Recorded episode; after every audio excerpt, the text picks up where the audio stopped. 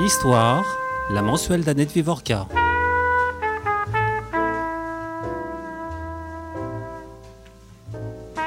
Cette période de la deuxième moitié des années 70, passionnante quoique difficile, a culminé, a culminé avec la naissance de la première Solidarność.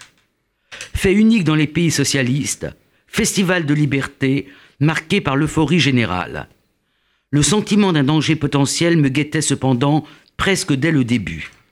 Mais en partant en novembre 1981 avec mes deux enfants âgés de 4 ans et de 7 mois pour passer l'hiver que je craignais difficile chez des amis en Suède, je ne pouvais bien entendu pas m'imaginer que je quittais mon pays pour de bon. La décision de m'installer en France, après le coup d'État du général Jaruzelski le 13 décembre 1981 m'a paru autant difficile que logique et exaltante. J'ai connu alors la France terre d'asile, la France généreuse pour les étrangers, je me suis senti chez moi. Ainsi, le hasard gombrovitchien a fait que ma vie et celle de mes enfants est désormais liée à jamais à la France. Comme on le voit dans cette brève présentation personnelle, la frontière entre l'histoire la politique et la famille n'a jamais été très claire, certainement parce que l'histoire et la politique ont décidé d'un certain nombre de choses pour ma famille et moi-même. Agnieszka Grojinska, vous êtes donc née en Pologne, vous avez appris fort tard que votre père était juif, votre mère, elle, était catholique, d'une famille aussi très éprouvée par la Seconde Guerre mondiale. Vous êtes faite, comme vous l'écrivez, d'un double traumatisme. Je vous cite. J'ai ainsi pu constater que les deux traumatismes, polonais et juifs, m'avaient fait sournoisement, en silence, pendant toute mon enfance, sans que je puisse les comprendre et les analyser. Les citations que je viens de faire proviennent d'une très consistante postface d'un ouvrage que j'ai littéralement dévoré, qui s'appelle Victimes, témoins, des écrivains polonais face à la Shoah, 1940-1960. Vous publiez cet ouvrage dans la collection de Catherine Cocchio, Classique Garnier.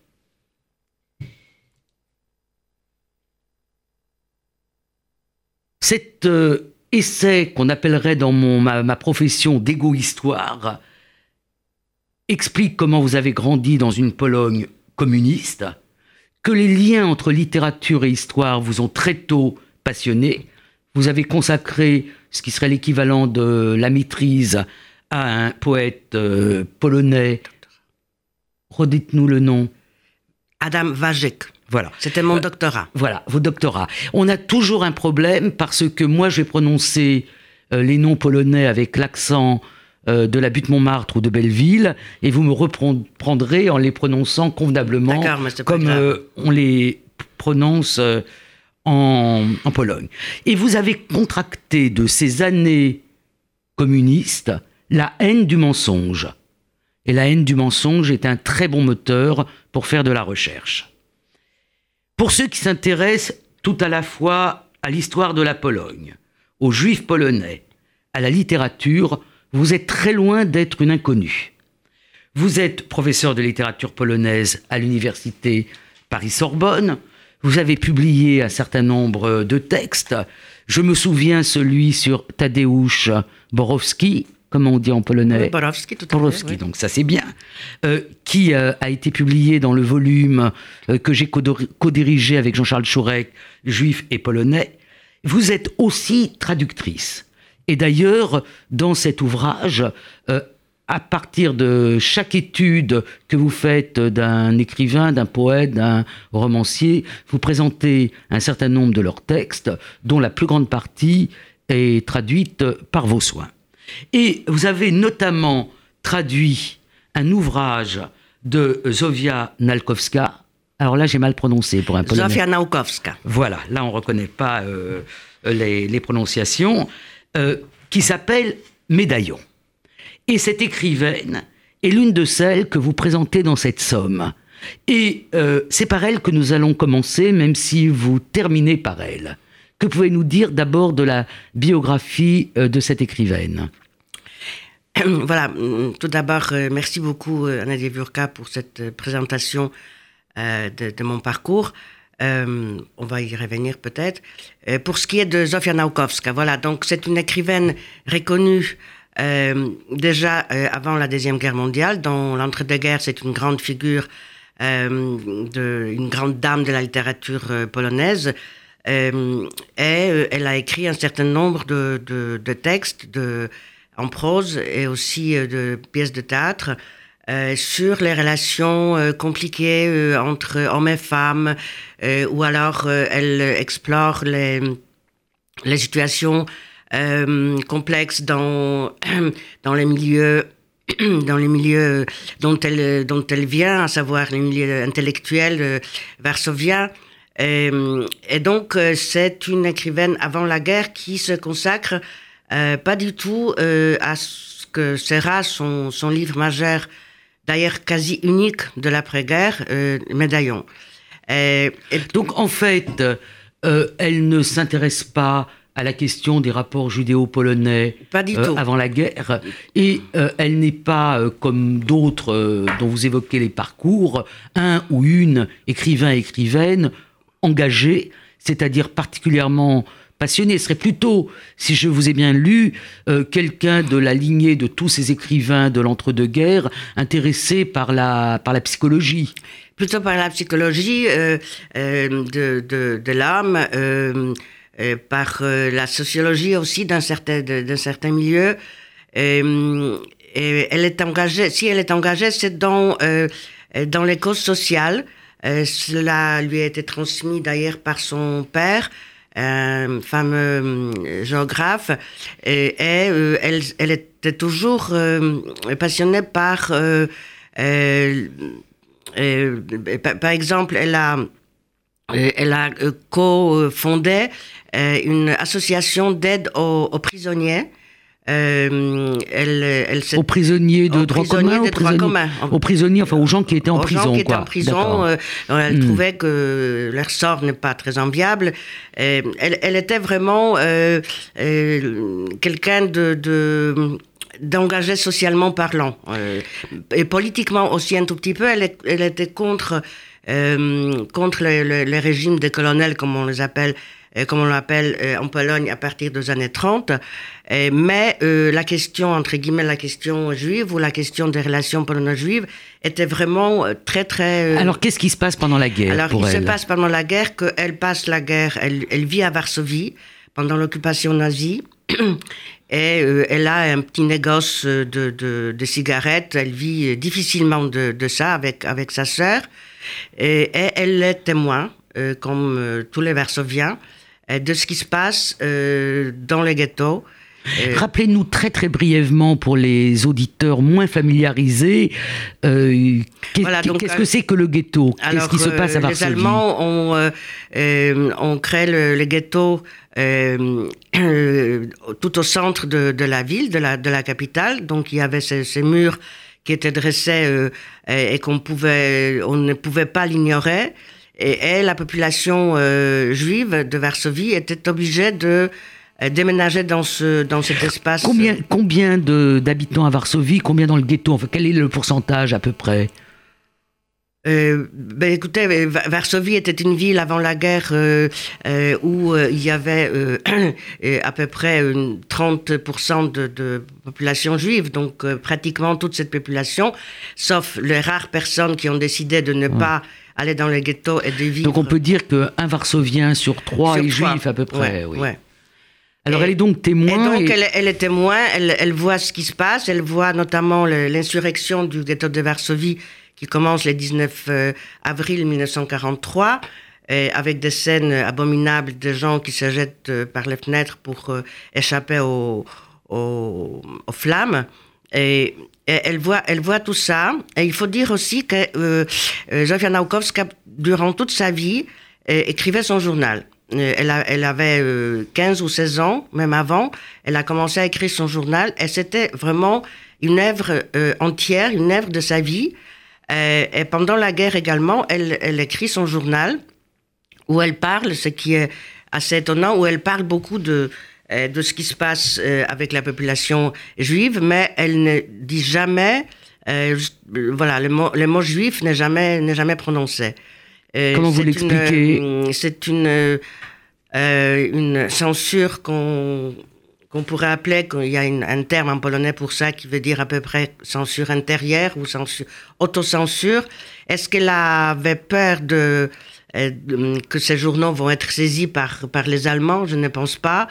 Euh, je, pense qu'elle euh, qu'elle elle-même elle est tellement elle est tellement angoissée par tout ce qui se passe ça c'est un tel traumatisme pour elle humainement parlant qu'elle ne veut pas quelque part elle, elle occulte ce savoir elle veut elle veut peut-être pas euh, euh, arriver à se dire, voilà, ce qu'on fait à cette population-là, à ces gens-là. Et il y a aussi euh, déjà, je crois, ce qui va être, à mon sens, le point très important dans, dans Médaillon, elle ne fait pas, ou elle, elle, essaye de ne pas faire la différence entre les Polonais et les Juifs. C'est très intéressant ce que, ce que vous dites, parce que, en fin de compte, elle n'est pas communiste, comme sera le régime euh, polonais d'après la guerre. Et euh, cette façon de vouloir estomper, de vouloir faire des juifs que des victimes euh, polonaises, on le retrouve dans un autre courant finalement d'idées que, que, chez les communistes. Alors la, guerre, pour elle, le ghetto de Varsovie, ça va être quelque chose qui va fonder euh, en quelque sorte une nouvelle écriture.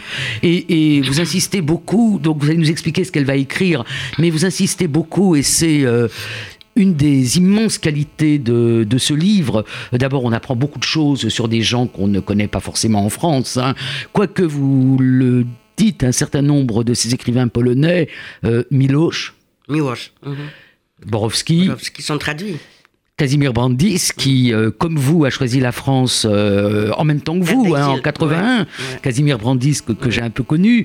Euh, tous ces écrivains sont, Andrzejewski aussi, enfin, un grand nombre de ces écrivains sont accessibles aux lecteurs français.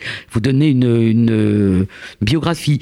Donc, je reviens sur ce qui fait, à mon avis, la grande originalité, c'est de faire à la fois un travail de type documentaire qui nous fait mieux connaître la vie, euh, les motivations de ces, euh, de ces écrivains, mais aussi un grand travail sur la question de la forme, c'est-à-dire de, euh, de comment, quelles ont été leurs options en tant qu'écrivain, leurs options littéraires. Alors voilà, dans le cas de Naukowska, c'est intéressant parce que, bon, avant la guerre, c'est une écrivaine très populaire, très connue, mais une, une écrivaine traditionnel, classique, on va dire, avec un narrateur omniprésent, omniscient. Euh, ce n'est pas une, écriture euh, novatrice. Euh, c'était une écrivaine de talent, mais il y a une coupure définitive entre ses écrits d'avant-guerre et ce qu'elle va écrire juste après la guerre, puisque Médaillon sort en 46. c'est vraiment très intéressant si on, si on euh, prend le, ce, texte d'avant-guerre et Médaillon, c'est comme si c'était une autre personne qui, qui écrivait. Alors, est-ce que vous pouvez nous, nous expliquer un peu ce que c'est que Médaillon Parce que je pense que nos éditeurs ne l'ont pas lu, et d'ailleurs moi non plus. Bah, c'est accessible également. Euh, Difficile, j'ai essayé de l'acheter sur Amazon, j'ai pas réussi. Ben, en français. Il, faut l'acheter à l'Institut d'études slaves. Eh ben, on ira à l'Institut d'études slaves, voilà. Euh, voilà, alors ce qui s'est passé, c'est que euh, après la guerre, participe aux travaux de la commission d'enquête contre les crimes nazis. Euh, c'était les crimes allemands, les crimes nazis, ça dépendait de, du courant. Qu'est-ce que c'est que cette commission d'enquête Cette commission, euh, qui est donc euh, qui a été fondée où, où, participaient les, les, intellectuels, les juristes, les humanistes polonais, était mise en place pour essayer de,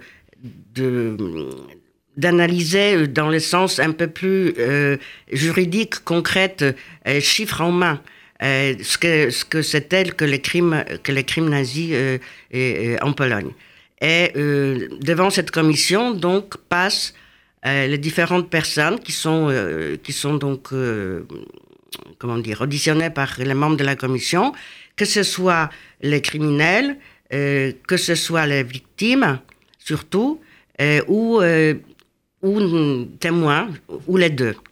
Et, et Naukowska, c'est un, un choc pour elle d'entendre les paroles de ces, de ces personnes. Et elle prend les notes très rapidement pendant les, les auditions. Je ne sais pas si ça s'appelle les auditions. Oui, ça s'appelle les auditions. Et, et euh, les médaillons, c'est pratiquement, ce sont donc huit courts récits.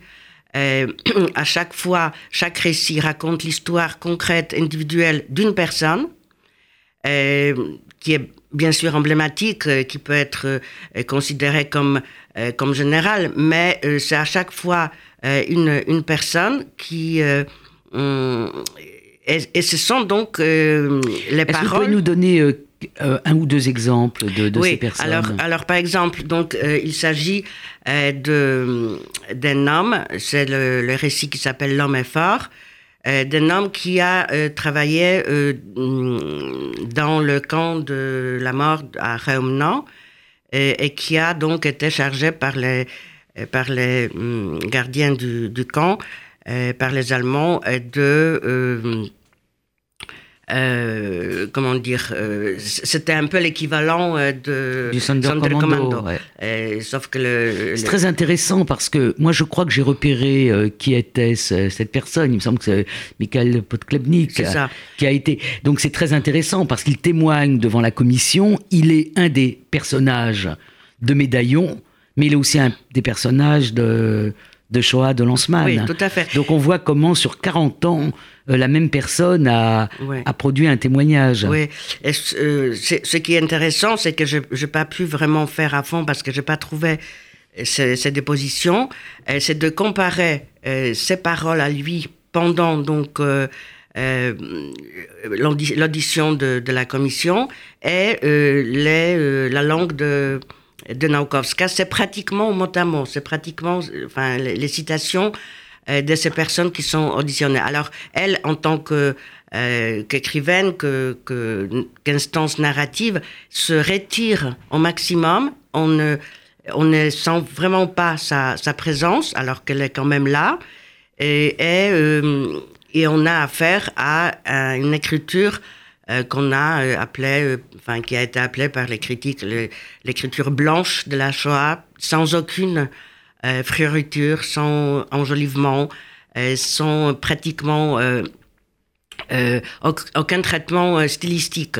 C'est vraiment les paroles brutes des, euh, de ceux qui ont, euh, qui ont subi euh, et qui ont survécu par, par miracle. Et quelle a été la réception en, Pologne de, de Médaillon Moi, j'ai vu, j'ai cherché à l'acheter parce que je ne l'avais pas lu. Hein, et que Dommage, la question des témoins m'intéresse énormément. Et ce qui m'a frappé quand, quand, quand j'ai essayé, c'est de voir qu'il était traduit dans toutes les langues. Hein. il était disponible en néerlandais, en allemand, en anglais, enfin dans toutes les langues, en polonais bien évidemment. Et, euh, et j'ai eu le sentiment que ce livre avait une très large diffusion. Oui, alors c'est intéressant l'histoire de, de ce livre euh, en Pologne. Euh, C'était euh, tous les temps et c'est toujours ce qu'on appelle une lecture obligatoire dans les écoles. Mais euh, maintenant, ça change un tout petit peu, quoique pas complètement.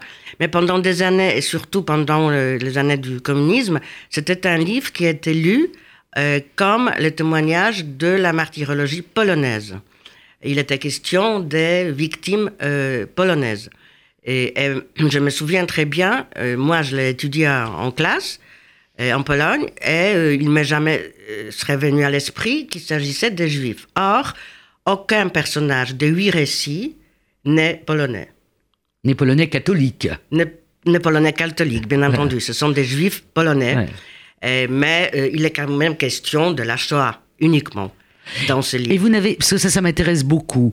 Euh, parfois, euh, on, on, lit des textes où le mot juif n'est pas prononcé, mais où on a le sentiment que le lecteur sait qu'il s'agit de, des films ou des.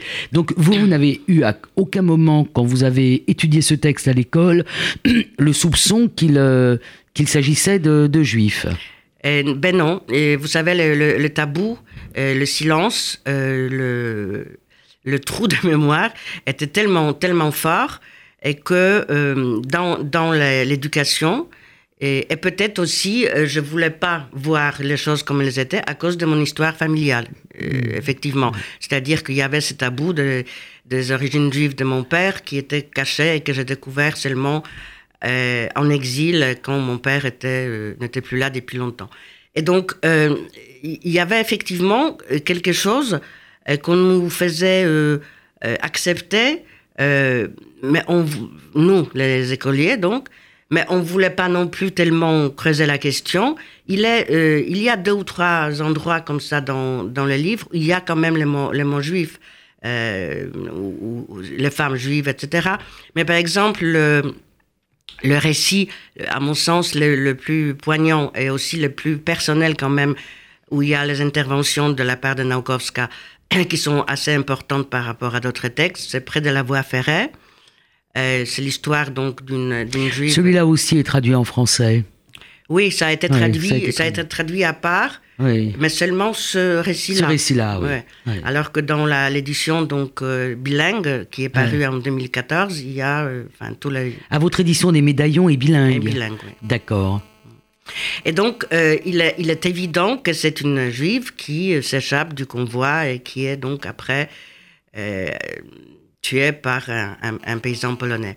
Et, jusqu'à jusqu'à aujourd'hui, quand j'ai eu euh, euh, entre les mains l'édition la, des médaillons pour euh, les écoles, qui, enfin, ça, ça, paraît tous les ans pratiquement, et, et avec une préface d'une femme critique de littérature, où il est question d'une femme dans une situation extrême qui est exposé au, à la mort et, qu'on ne peut pas qu'on ne peut pas aider. C'est à peu près ça que, dit la, préface euh, à propos de, ce, de ces récits. Donc euh, tout est généralisé. C'est une femme euh, qui, qui va mourir à cause de la guerre. En gros, c'est ça. Donc même aujourd'hui, il y a encore, c'est peut-être une réédition, je, ne sais pas. Mais en tout cas, euh, ce, tabou de, par rapport à Médaillon, euh, selon lequel, donc, euh, grâce à cause de, de ce tabou, il était question uniquement de la souffrance polonaise. Alors c'est quand même très intéressant de voir un écrivain, une écrivaine se s'abstraire finalement, c'est-à-dire faire un travail euh, donc de cette écriture blanche pour laisser toute sa place aux, témoins survivants. Alors, cette question de, la langue, vous consacrez beaucoup de place à la poésie. Hein, on sait euh, que la poésie a été euh, très important. Hein. je pense au livre de Rachel Hertel sur la poésie yiddish, l'anéantissement dans la langue de personne. Ça nous permet comme ça d'évoquer un peu euh, Paul euh, Celan. Donc, euh, vous parlez d'un poète et vous intitulez le chapitre que vous lui consacrez Le poète contre la langue. Ce poète, il s'appelle, alors avec mon accent parisien, Tadeusz Rosewicz. Comment vous prononcez Rougevitch. Rougevitch. Voilà. Est-ce que vous pouvez nous dire deux ou deux mots de ce, de ce poète? Oui, je suis très, très heureuse de pouvoir en parler parce que c'est un poète dont euh, les, poèmes sont accessibles en français. Et euh, c'est un grand poète euh, qui est mort l'année dernière et dont le souci constant pendant toute, toute sa vie, toute son œuvre était justement la possibilité, l'impossibilité, la question de pouvoir ou de ne pas pouvoir représenter la Shoah dans la poésie. Il est assez proche justement de Paul Celan, je trouve, dans ses poèmes hermétiques, dans ses ellipses, dans ses silences, dont euh, d'ailleurs il consacre deux de ses poèmes, euh, il les dédie à, Paul Celan, dont il se sentait justement très proche. Et son, son poème emblématique, là aussi étudié en, Pologne, qui s'appelle Une petite natte, est exemplaire pour cette poétique de, du, vide, du silence. Finalement, tout ce qui se passe avec les femmes euh, qui, qui, sont, qui arrivent donc à Auschwitz et qui vont être gazées euh, se passe entre euh, les lignes du, du poème, dans l'espace blanc. Quelques mots sur la biographie de ce poète. Ben, c'était, c'était un poète polonais qui était un peu à la marge des courants, qui était un, poète à part, qui voulait pas vraiment participer à la vie politique ni culturelle, qui, qui était un peu dans, dans, son coin, qui écrivait également de la prose et également des pièces de théâtre très intéressantes, et notamment Les Fichiers, qui a été traduit aussi en, en français, et, euh, c'est vraiment le, théâtre beckettien euh, à la polonaise. C'est vraiment le, le, le, théâtre. C'est très intéressant de voir quand même euh, aussi comment on a des courants littéraires qui sont, j'allais dire mondiaux, mais en tout cas certainement européens. C'est-à-dire qu'on retrouve les mêmes réflexions sur la question de, de, de, ce que doit être la littérature euh, dans, dans, dans les différents pays. Donc lui n'était pas juif non, plus. Non, non. Et lui a passé la guerre comment? Ben, euh, Justement, lui, lui, il était dans un détachement de AK, de l'armée du pays, donc euh, de ce, de ce mouvement militaire qui, qui, combattait les, les, les communistes. Et il, enfin, qui combattait d'abord les nazis qui et combattait bien, bien, sûr voilà, les nazis, mais qui était contre, contre les, communistes, euh, absolument. Et qui se mettait déjà en place pendant, pratiquement pendant la guerre, il faut le savoir aussi. Et donc, euh, il a vu euh, la mort, il l'a tué. Il, il, était complètement paralysé aussi dans son expression verbale par la facilité avec laquelle on peut tuer quelqu'un. C'est ça qu'il dit aussi dans un poème qui s'appelle euh, Sauvé, euh, où il dit je, je, je, je, me suis, je suis vivant, mais c'est vraiment par miracle, par chance, par hasard. Et j'ai vu à quel point il était facile, il était évident parfois, ou nécessaire, de, de tuer, de tuer un homme. Et il dit dans la poésie un peu ce que Borowski dit dans sa prose, à savoir que la guerre a fait que le décalogue est un décalogue à l'envers. Ce n'est pas tu ne tueras point, c'est tu tueras, sinon on te tue. Donc euh, c'est vraiment notre, nos fondements judéo-chrétiens euh, qui sont euh, complètement euh, pulvérisés. Oui. oui, oui.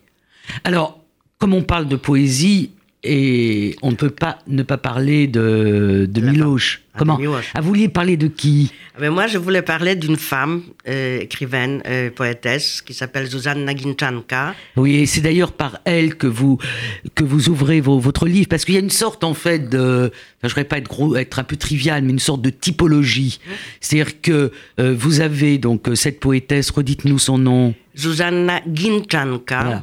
Qui, elle, n'a pas survécu. C'est-à-dire, c'est une euh, poétesse, c'est la seule. Donc, poétesse juive qui n'a pas survécu, qui a été assassinée en 43. Hein. Oui, qui a été assassinée par les Allemands, mais dénoncée par euh, la concierge de l'immeuble. Alors parlez d'elle et puis après on parlera un peu non, de. Non, mais je vais parler d'elle parce que c'est une, c'est une euh, énorme blessure cette cette poésie de Gintanka, une femme euh, jeune. Elle était donc tuée quand elle avait 27 ans. Elle était très très belle. Et elle a cru à l'assimilation. Elle est, venue de son shtetl euh, aujourd'hui en Lituanie, euh, à Varsovie. Elle a tout de suite fait une énorme impression sur euh, sur toute, la, toute Varsovie. Et, elle a commencé à écrire des poèmes, déjà très, très osés. Les courants féministes actuels en Pologne se l'approprient beaucoup donc euh, avant, avant la guerre. Et puis, elle a écrit, euh, en se cachant déjà, euh, ce poème que j'analyse dans, dans, mon livre, qui s'appelle Non omnis moriar, où elle... vous pourriez nous lire quelques vers, en fait. Est-ce que vous rappelez, vous le trouvez vite? J'aime beaucoup. Voilà, parce que c'est vrai que nous sommes en train de parler de poésie et, et c'est bien peut-être d'en lire un peu. Oui. Et alors, Il y a euh, quelque chose de, de très important dans, dans la poésie euh, Ben, euh, en, général. Voilà. C'est important. euh, la poésie a toujours été une façon de s'exprimer pour les Polonais très important parce que les Polonais, comme enfin la Pologne, comme on sait, était souvent au 19e siècle notamment un pays qui n'existait pas sur la carte de, de Oui, qui a été partagé à partir partagé. de 1772 Voilà, entre le euh, premier partage. voilà. euh, et donc euh, jusqu'au la- dernier partage qui est en fait le partage de la Seconde Guerre mondiale. Voilà. Et, euh, et, et en fait, donc, les- le- la, la poésie, et notamment la poésie romantique, auquel euh, beaucoup de, de poètes se réfèrent. Voilà, vous insistez beaucoup sur la matrice euh, romantique, Romantique, ouais. de, de cette Ben, littérature. justement, euh, on peut le voir euh, sur l'exemple de, de Gintanka qui prend euh, beaucoup de, de vers euh, euh, textuellement d'un grand poète romantique polonais qui s'appelle Juliusz Słowacki, euh, qui a écrit un, un poème, pardon, euh, Mon, Mon Testament, et, euh, où euh, dans, dans, le, dans le testament de, de, de Słowacki, euh, il lègue son œuvre à- au peuple qui va en faire bon usage. Il est très confiant dans la force de sa poésie euh, pour euh, éduquer en quelque sorte ou, euh, ou laisser une empreinte chez, chez ses lecteurs fidèles.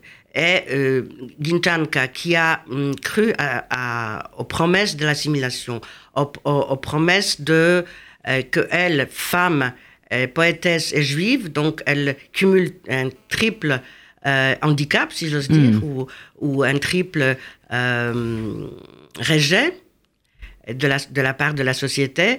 Et elle, elle a cru que non, c'est possible. Elle, elle va être justement euh, cette personne acceptée, euh, aimée. comme femme, comme euh, juive et comme poétesse. Voilà. Quelques, quelques Alors, vers. Euh, donc, euh, Non omnis moriar. Il faut lire peut-être. Ouais, il faut peut-être lire quand même tout le poème, si c'est possible. Non, On va je- regarder, hein, euh, si- je- ok. Ouais. Alors, euh, il En restera. français, vous Ben oui, il restera de. C'est très beau en polonais. hein.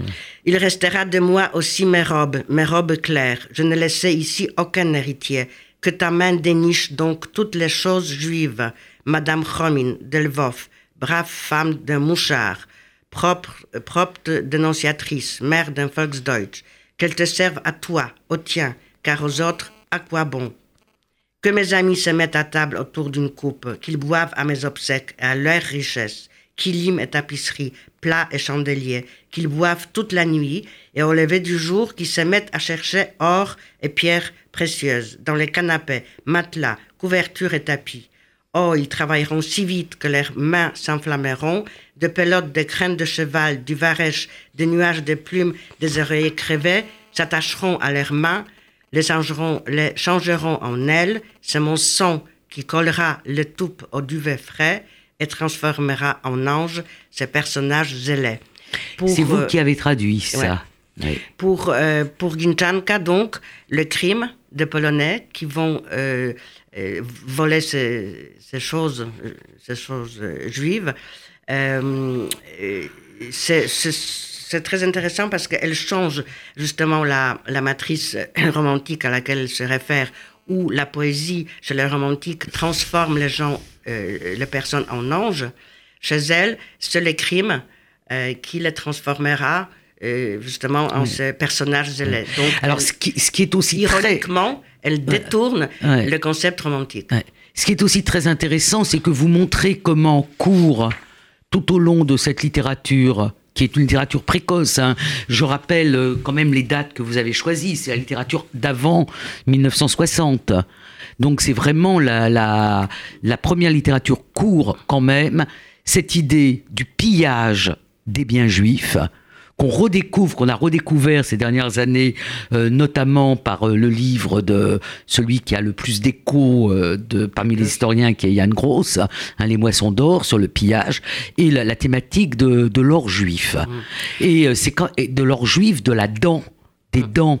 Alors, Euh, et a- et c'est quand même quelque chose d'assez euh, d'assez euh, bouleversant de voir comment une thématique qui est très présente à un moment donné euh, disparaît ensuite totalement pour réapparaître avec une puissance euh, décuplée ou centuplée par rapport à ce qu'elle était. Euh, Ben dans- oui, c'est là où la, la politique se, se mêle à, à la littérature. Euh, J'ai choisi cette date parce que donc les premiers textes ont été écrits pendant, pendant la guerre, dès 1940, et ont été publiés euh, à peu près donc, dans l'immédiat après-guerre jusqu'à 1960. Après, c'est donc le silence radio, euh, à cause aussi beaucoup de, de, de- de- des événements de 68 et, de la, la, la question. Oui, je connaissais pas l'expression que vous. Moi, je connaissais l'expression de pogrom euh, sec, sec verbal. mais je connaissais pas l'expression de pogrom verbal. Grand verbal, parce Ouais. que dans la presse, euh, euh, dans les publications, Ouais. c'était un déchaînement euh, antisémite absolument. Le, le temps passe et je voudrais quand même qu'on évoque deux écrivains encore. On pourrait les évoquer tous. hein.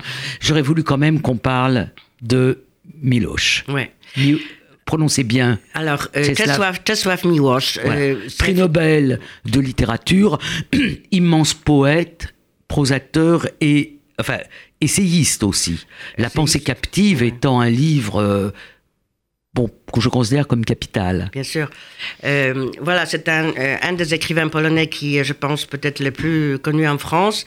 Euh, tout est pratiquement traduit de lui, euh, des, romans, euh, de, la fiction, de l'autobiographie, euh, les essais justement aussi, et, euh, sa poésie, sa poésie qui, reste une grande euh, chose. Enfin, c'est vraiment un immense poète.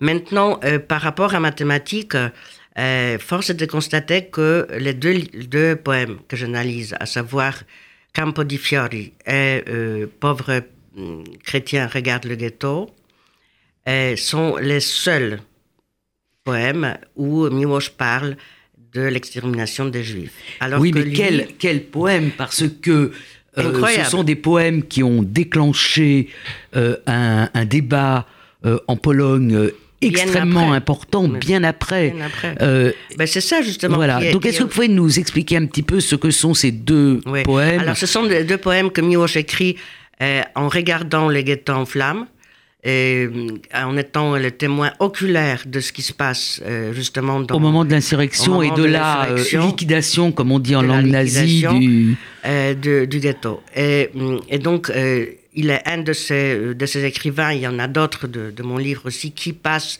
euh, la guerre en, en- à Varsovie.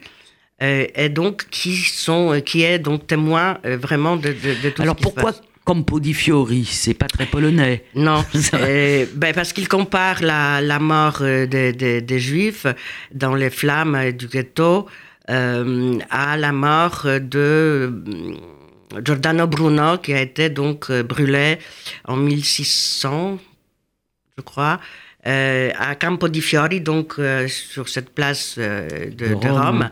Rome. C'est d'ailleurs, je, ne, je ne l'ai pas développé, je le regrette un peu. Euh, c'est d'ailleurs euh, un parallèle pour moi euh, assez étrange. C'est vrai qu'il est curieux parce que on, on brûle un hérétique en fait. On brûle un hérétique, quelqu'un qui a eu un procès, qui Voilà. a pu se défendre. Voilà. Alors que là, on, on liquide, pour reprendre le vocabulaire nazi, toute une population innocente au sens où elle n'a rien fait contre. Ouais. Voilà, c'est pas que les autres sont. Voilà, elle n'a rien fait du tout. Euh, Ouais. Donc justement, pour, pour Ouais. moi, c'était c'était quelque part. Mais- Mais, bon, je voulais. Bon, mais malgré tout, c'est quand même un poème important parce que euh, il pointe, et c'est la même chose dans l'autre euh, poème pauvre polonais, euh, il pointe Chrétien. quand même, pauvre Pauvre chrétien, polonais, pardon, bon, pauvre chrétien. Euh, pauvre polonais, c'était l'article De de, Jan- Blonsky. dans cette revue qui s'appelle Poland, qui, enfin, un, un des articles Ouais. très importants de- du débat. Mais euh, ce qu'il pointe, c'est euh, le contraste entre une vie qui continue à Varsovie et qui continue même avec euh, un certain bonheur, qui est ce grand manège euh, qui est euh, à proximité du, du ghetto, je crois dans les jardins de Saxe, non Où est le Oui, ma- oui, c'est Voilà. vraiment tout près tout du, près du, ghetto, mur. tout près du mur du ghetto, et euh, ce qui se passe dans, dans le ghetto. et l'indifférence de Polonais qui sont finalement les spectateurs d'un événement dont d'un événement de grande ampleur et dramatique. Très dramatique, bien sûr. Enfin, c'est l'enfer de l'autre côté du mur. Et ceux qui sont sur les manèges peuvent voir euh, quand ils sont en haut du manège, quand le manège tourne en haut, ils peuvent vraiment bien voir ce qui se passe de l'autre côté du mur. Donc, euh, on ne peut pas dire qu'ils ne savaient pas, qu'ils ne voyaient pas. Et, leur réaction est, euh, dans beaucoup de, documents, de, témoignages, beaucoup de sources, leur réaction est au pire naître, on va dire, comme, mm. au mieux naître, pardon. Mm. Il y, a, y a bien pire. Donc effectivement, Miłosz, il en parlait après souvent. Ce qu'il voulait, ce qu'il voulait euh, dire exactement euh, en comparant les deux situations, donc c'est ce, ce cas de, Giordano Bruno et les, les Juifs euh, dans le ghetto de, Varsovie, c'est l'indifférence On va être obligé d'aller très vite. Donc quelques mots sur Tadeusz Borowski, qui est, je suis, qui est pour moi un des plus grands euh, écrivain de d'Auschwitz. Donc quelques mots, parce qu'après je voudrais qu'on revienne euh, sur le mouvement des années 80 et que vous nous donniez votre sentiment sur la période actuelle. Ouais. Et alors, euh, Borowski, c'est le seul euh, texte, enfin, les, récits d'Auschwitz, c'est le seul texte de mon livre où il est question vraiment de la vision du camp de l'intérieur, puisque Borowski lui-même était détenu à Auschwitz, comme on sait, et ce sont euh, ce sont euh, dans une large mesure euh, ces, expériences personnelles et son vécu, son vécu d'Auschwitz, si, j'ose dire. Ce qui est, ce qui est intéressant, c'est qu'il ne cache pas sa position extrêmement ambiguë de, dans, dans, les camps, parce qu'il est bien sûr détenu, donc victime, prisonnier, donc il risque la, la mort à chaque instant, beaucoup moins que euh, que les Juifs, mais quand même, il a été, Borowski lui-même, il a été euh, détenu à Auschwitz pour des euh, pour des comment dire pour les activités clandestines contre contre les nazis. Et, et en même temps il travaille dans pas exactement Sonderkommando quoique aussi c'est-à-dire il travaille dans les dans les groupes de gens qui aident à euh, quand les à l'assassinat massif des Juifs, oui. Oui, mais enfin, euh, très concrètement. C'est une position quand même qui est très intéressante, que je comparerais peut-être à celle de Charlotte Delbo. C'est-à-dire que euh, nous avons affaire à des résistants déportés ou internés à Auschwitz parce qu'ils sont résistants et qui vont être finalement les témoins les plus proches de la destruction des, Juifs. Mm. Mais il y a une grande différence d'écriture entre Charlotte Delbo et Borowski, et c'est surtout l'écriture de Borowski. Il y a une violence, un cynisme, euh, il y a, quelque chose de... quelque chose de très cynique, parce que justement, je pense que... Euh, il un espèce d'humour euh, noir, noir, grinçant. oui. C'est, je pense qu'il a besoin de ce cynisme pour survivre, tout simplement, pour raconter ce qu'il a, ce qu'il a vécu. C'est tellement euh, c'est tellement incroyable, c'est tellement inhumain, c'est tellement impensable euh, que si on ne prend pas, moi je j'analyse son texte à l'aide des outils du grotesque. Je trouve qu'il y a beaucoup du grotesque dans, dans cette description de ces corps euh, entremêlés qui qui s'agrippent les uns aux autres, qui, qui, qui ne sont qu'une masse tremblante en, en, agonie. Euh, c'est vraiment, euh, c'est vraiment des, images. Euh, c'est d'ailleurs très intéressant comment, moi je pense à Ilson Rath par exemple, comment le grotesque finalement est peut-être une des formes littéraires qui rend le mieux compte. Absolument. C'est exactement mon avis aussi. Et, son, écriture, justement, c'est une écriture aussi sans, sans pathos, sans sentiment. Quelque part, il, il, essaye, il essaye de sortir complètement du, du euh, des sentiments parce que sinon euh, on se suicide immédiatement. Et c'est ce que fait quand même Borowski, puisque c'est un des personnages, euh, un des types que décrit Miloš Miłosz dans La pensée captive, et il rentre d'Auschwitz, il devient un, un serviteur euh, zélé euh, de, de, la politique culturelle du Parti communiste. Et, euh, il se suicide très vite, très vite. Ben oui, euh, je pense que c'était un personnage très, euh, euh, très complexe et on a, on a vu dans son, dans son accès au, au Parti communiste, à ces activités-là, quelque chose comme l'envie de, de, vouloir vivre pleinement dans ce système-là, être quelqu'un après euh, ces années de, après n'avoir été euh, euh, personne. C'est peut-être c'est peut-être vrai, il ne nous dira plus. Il est traduit en français, bien évidemment. Le, oui, un, monde de pierre. Hein, un monde de pierre. Et, adieu à Marie. Alors. Au début de, votre livre, vous faites une sorte de synthèse de l'histoire des Juifs de, Pologne.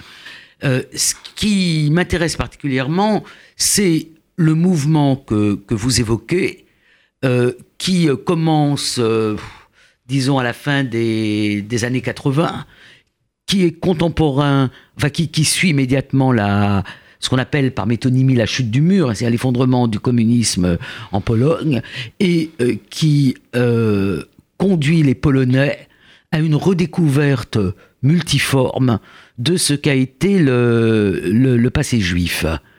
Et euh, votre, votre travail s'inscrit finalement dans ce, dans, ce même mouvement. Est-ce que vous pouvez nous en dire euh, quelques mots?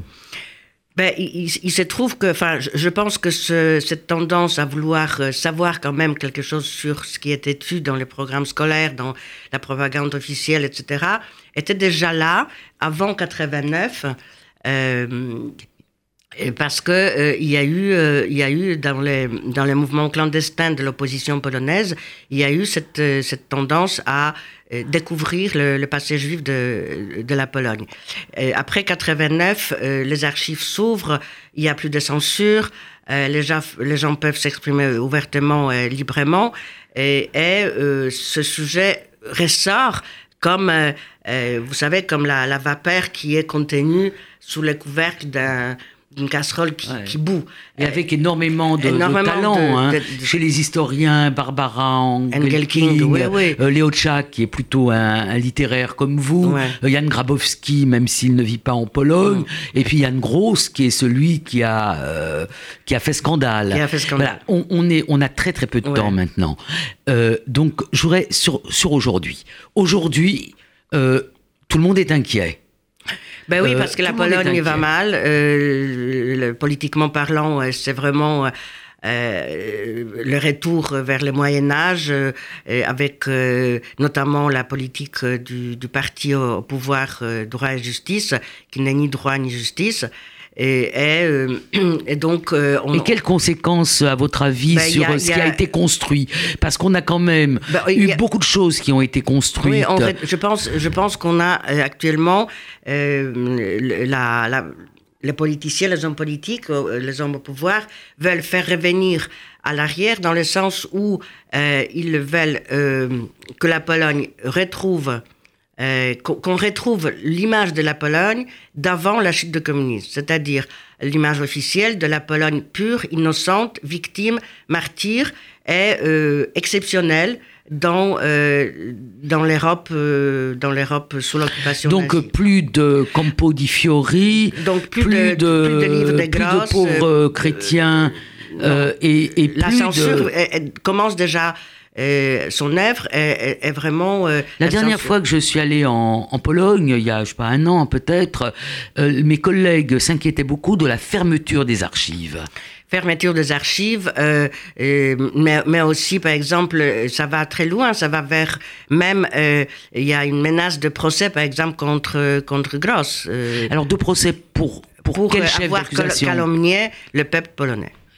Donc il y a un crime de, il y a un crime, il y a une euh, une qualification de délit voilà. qui est euh, le fait de porter atteinte, porter atteinte à l'honneur national euh, à la polonais, la à la bonne renommée de la Pologne. C'est très dangereux.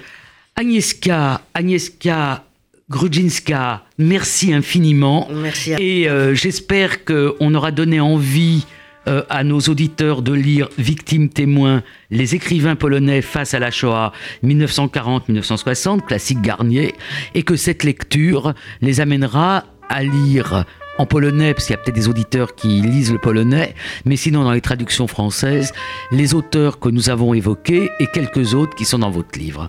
Merci. Merci beaucoup.